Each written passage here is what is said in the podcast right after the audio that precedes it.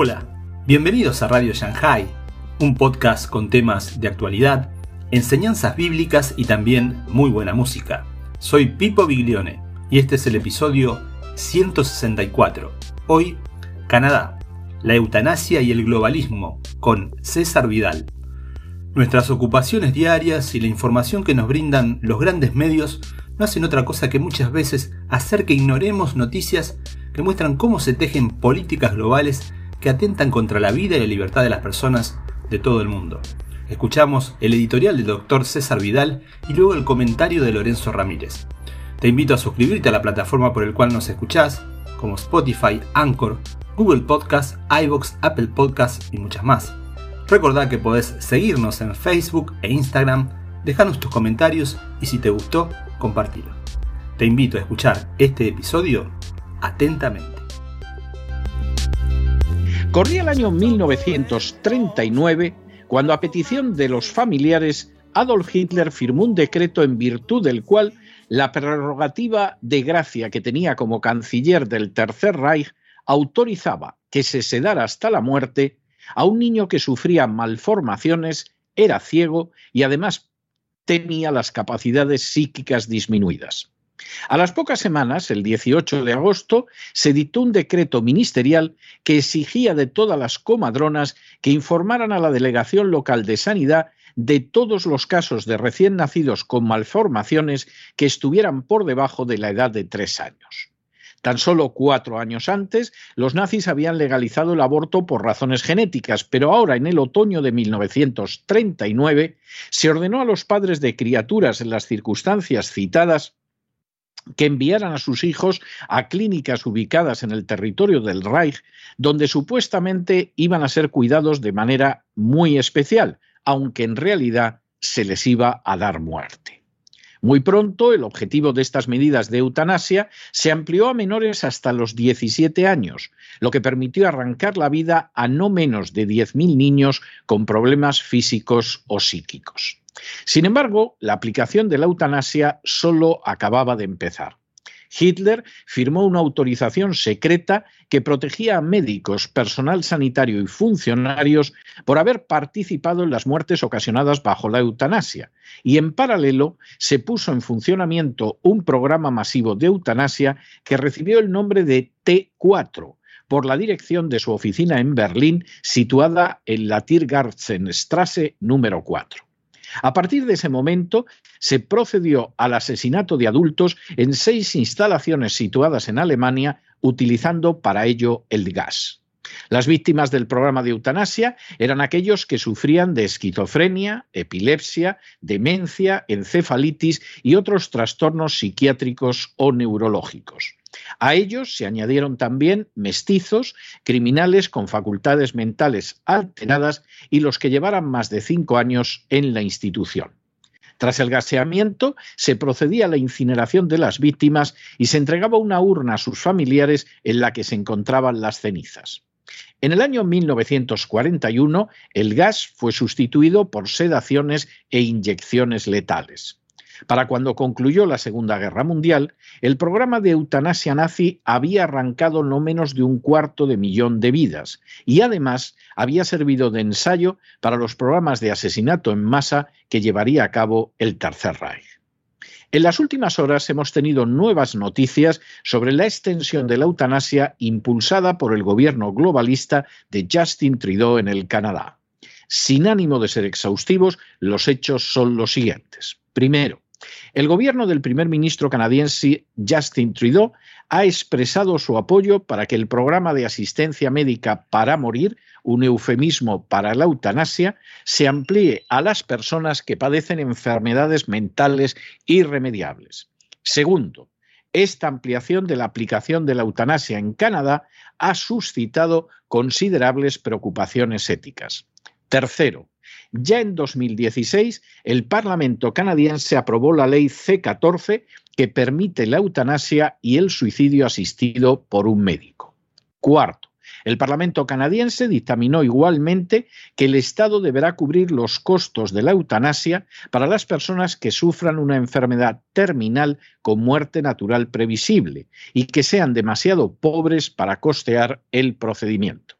Quinto, en marzo de 2021, en plena crisis del coronavirus, los legisladores derogaron el requisito de razonablemente previsible y la disposición que especifica que la condición del paciente al que se aplicaba la eutanasia tenía que ser terminal. En otras palabras, aprovecharon la pandemia para ampliar los supuestos de exterminio recurriendo a la ley de eutanasia.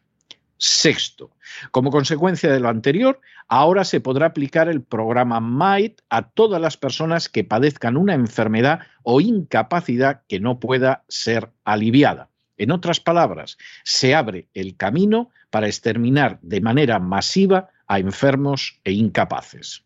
Séptimo, como ha señalado el investigador del Oxford Nuffield College, Yuan Si Yu, en un artículo publicado por El Espectador, Canadá tiene uno de los gastos de atención social más bajos de todos los países industrializados.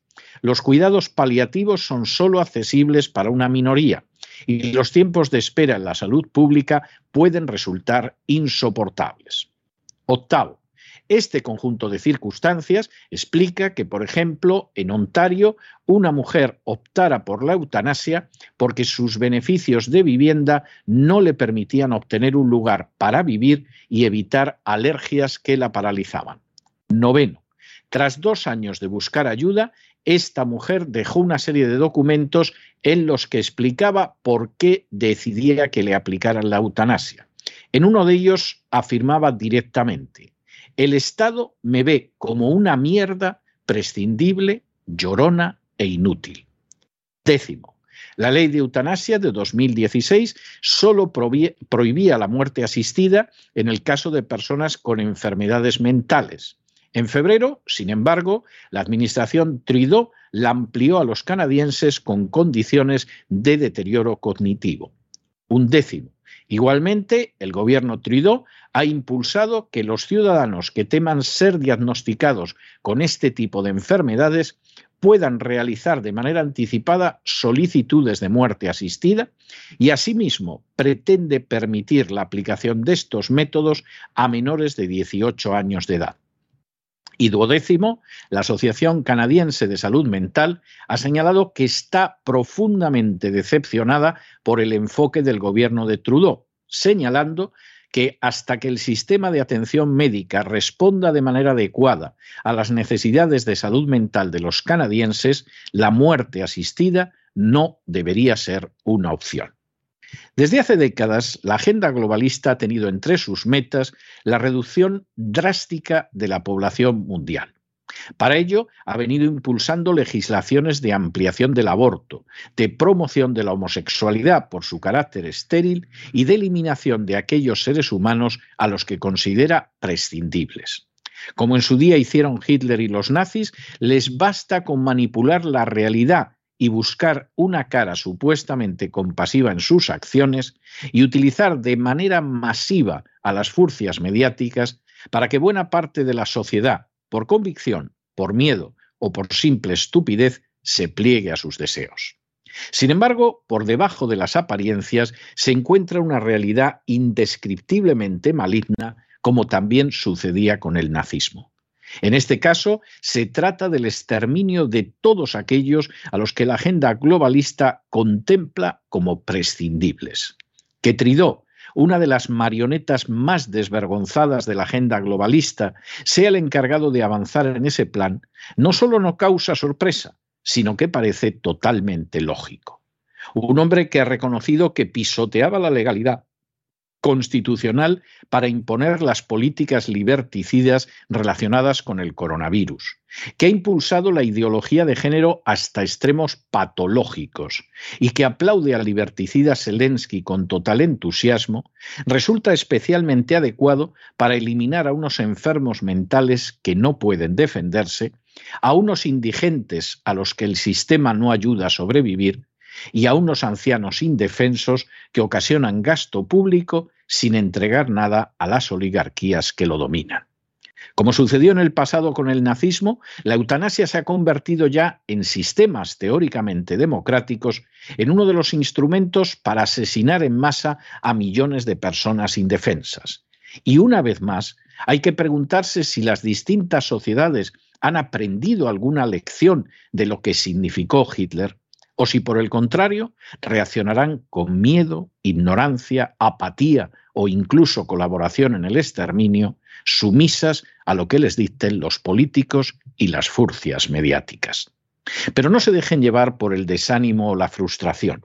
Y es que a pesar de que los poderosos muchas veces parecen gigantes, es solo porque se les contempla de rodillas y ya va siendo hora de ponerse en pie. Después de escuchar otro editorial de don César Vidal, que pone el dedo en la llaga y los pelos de punta también, ¿no? Mostrando una vez más que nuestros gobernantes siguen empeñados en crear una sociedad enferma en la que los principios y valores más elementales serán vertidos en el desagüe de esa nueva normalidad con la que se ha vestido ahora una agenda que lleva con nosotros prácticamente desde que los seres humanos dieron sus primeros pasos sobre la Tierra. Y Canadá, un país que algunos veían hace años como un reducto de libertad, se ha convertido en una prisión mental en la que los principales ejes del globalismo van configurando una estructura que persigue al disidente, castiga al opositor, y todo ello, eso sí, disfrazado de ese buenismo sostenible, resiliente, inclusivo, que cada día nos da más arcadas a los que seguimos defendiendo el mundo de estos diablos.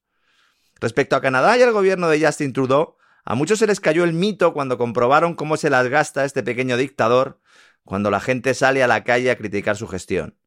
Las protestas de los camioneros fueron gestionadas usando la represión y la violación de los derechos fundamentales, llegando incluso a congelarse las cuentas corrientes no ya de los manifestantes, sino de aquellos que se convertían automáticamente en sospechosos por querer apoyarles.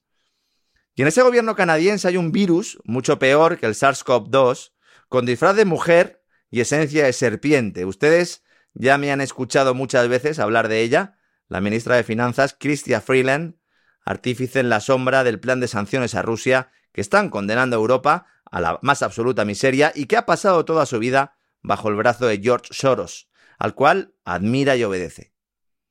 Poca gente sabe que el bloqueo de reservas del Banco Central ruso, es decir, el robo del ahorro de la Autoridad Monetaria de Moscú, fue diseñado por Freeland. Es curioso cómo el nombre y el apellido de esta mujer es la antítesis de su esencia vital. Ni ama a Cristo ni su tierra es la de la libertad.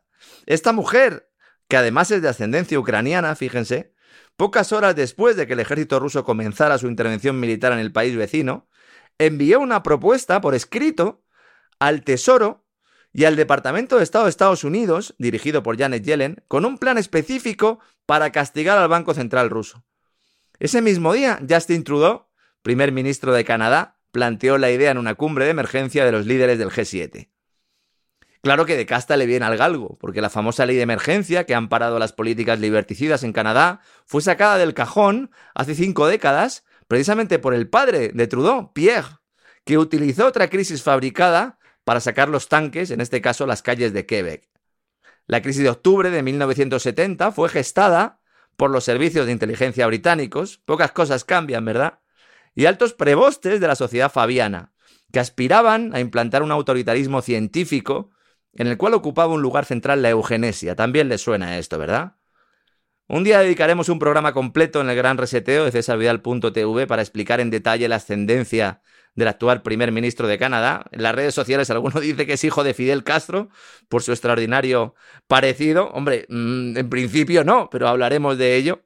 Lo importante aquí no es tanto eso como su relación con las tesis maltusianistas, que consideran que somos demasiados seres humanos en el planeta y que debemos morir unos cuantos o directamente no nacer, ¿no?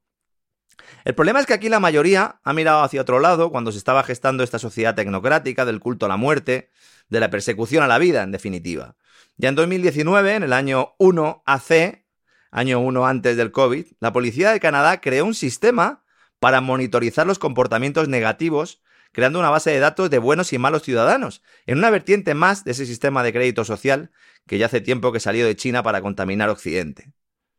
También en el uso del cambio climático para realizar ingeniería social, Canadá es un alumno aventajado, como demostró el consultor de política energética de Ottawa, Robert Lyman, en un informe titulado Dark Green Money, dinero verde oscuro, mostrando algo que llevamos denunciando aquí en La Voz y en otros foros desde hace años, que las fundaciones multimillonarias, con intereses creados en las energías renovables y el comercio de los derechos de carbono, se están forrando gracias a las regulaciones a la carta que les diseñan los políticos mientras nos ahorcan a los ciudadanos con la soga verde. Un dinero que lubrica la narrativa climática, esa gran narrativa que diría el presidente del Foro Económico Mundial y que en Canadá llega a raudales.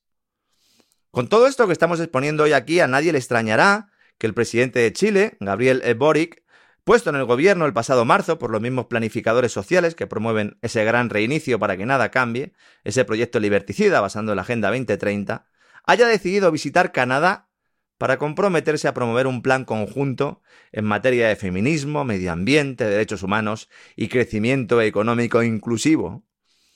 Todos ellos conceptos que en realidad, y como ya saben todos ustedes, como el nombre y el apellido de la ministra de Finanzas canadiense, significan justo lo contrario de lo que dicen representar.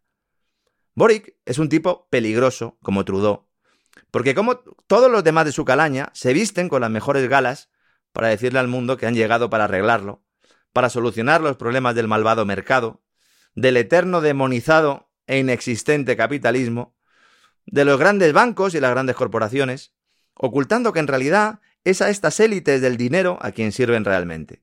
Y en el caso de Chile, esta agenda globalista ha entrado hasta la médula de una sociedad que ahora ve como en universidades, escuelas, empresas e incluso dentro de las propias familias, este pensamiento buenista, pero con esencia totalitaria, se va imponiendo, permeando una sociedad que hace pocos años era un oasis en Latinoamérica y que ahora evidentemente es un infierno. Incluso los políticos que dicen estar en contra de estos postulados, cada vez que hablan, utilizan los mismos conceptos y términos de los promotores de la agenda globalista, y sus votantes ni siquiera son conscientes de ello. Cuando tengan en Chile una nueva constitución liberticida se darán cuenta, pero a lo mejor ya es demasiado tarde.